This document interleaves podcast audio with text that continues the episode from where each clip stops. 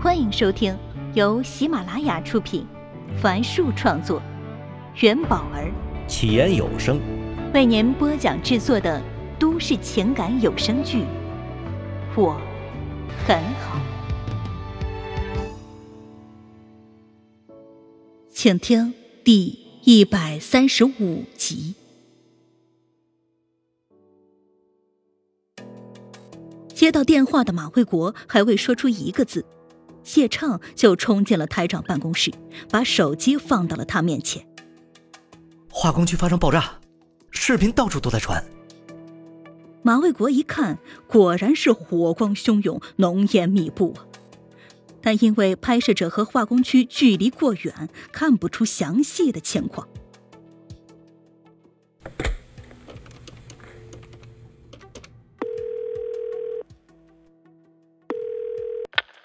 喂，喂，顾城，顾城！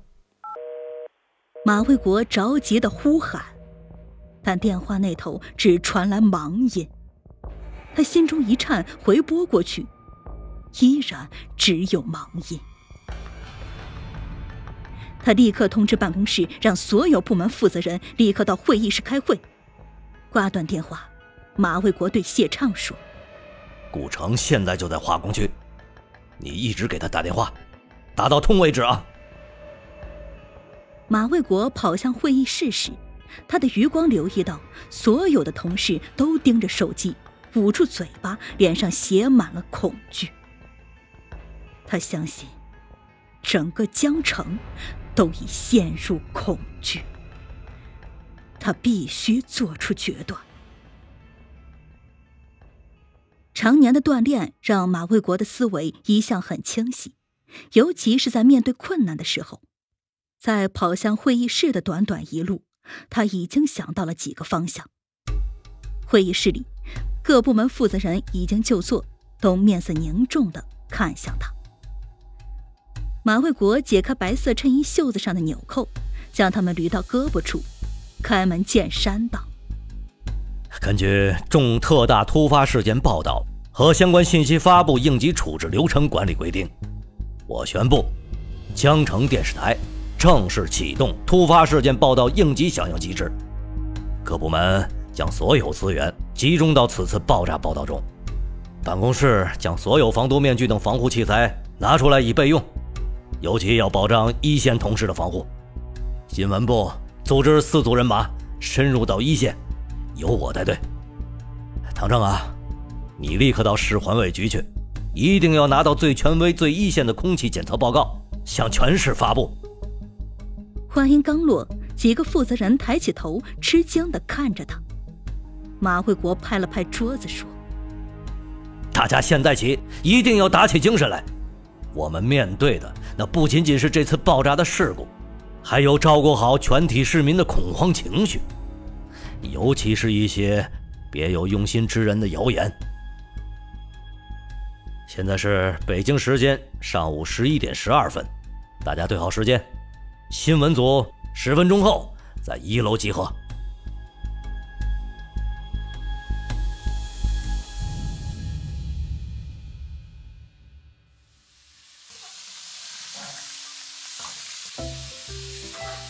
孟涛妈把厨房门关得严严实实。生怕正在炒的青椒味儿会充斥整间房子。虽然他经常在朋友面前说：“哎呀，本来是要买一套一百平方米的房子，但一想到打扫问题，就觉得还是住在小一点的房子里面好。”虽说这算不得一句谎话，但小房子也有小房子的烦恼。例如北面的厨房，只要稍微做点有味道的菜。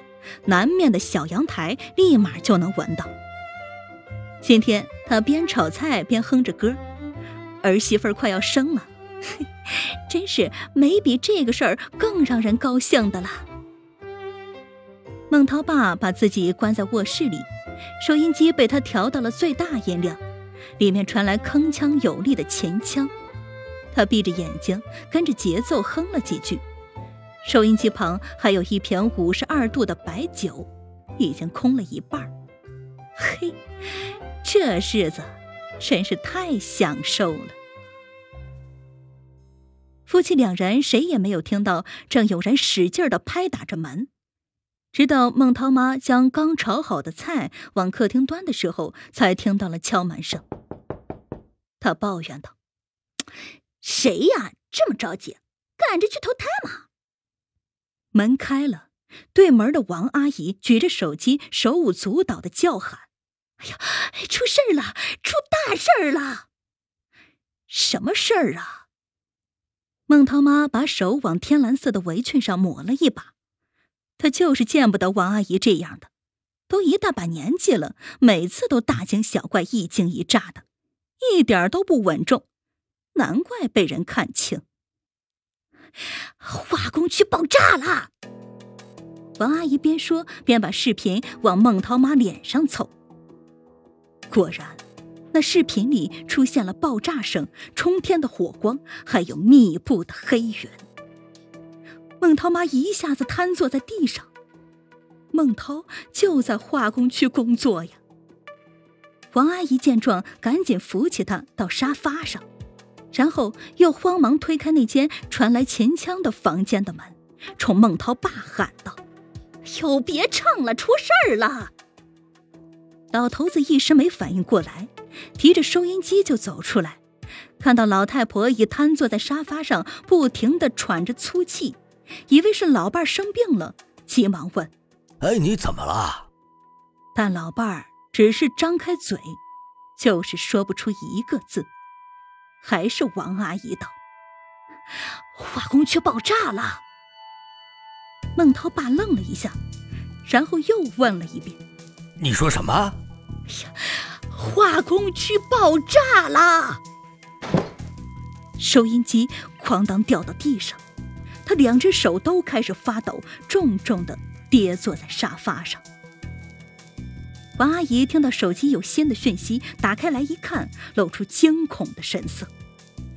孟他妈一瞅不对劲儿，强忍着心痛，一把夺过手机，只见上面写着：“我姑姑是消防局的，听说刚刚派出去的消防队员都已经全部挂了，那里的毒气太重了，大家都要躲在家里，不要出来啊！”孟涛妈哭天抢地的吼着：“涛啊，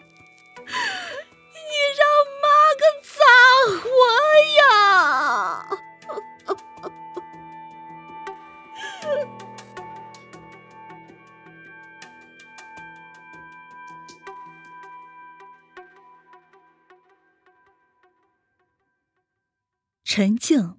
慢慢的睁开眼睛，眼前的视线还有些模糊，耳朵里嗡嗡的响着。这这怎么回事啊？发生什么事情了？他记得今天他休息，然后上午燕子陪他去做了产检，后来顾城把他送到了孟涛的单位。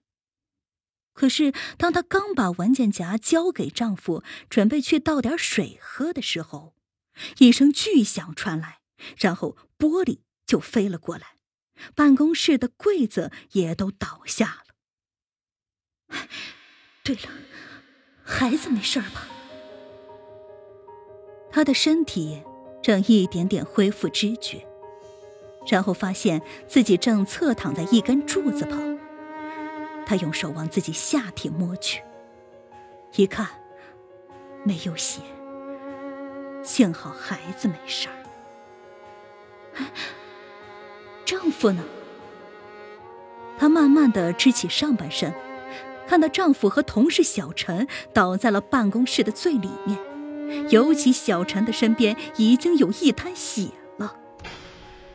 陈静慢慢的爬向他们，嘴里呼喊着。孟涛，孟涛，小陈，你们醒醒啊！可是丈夫和小陈毫无动静。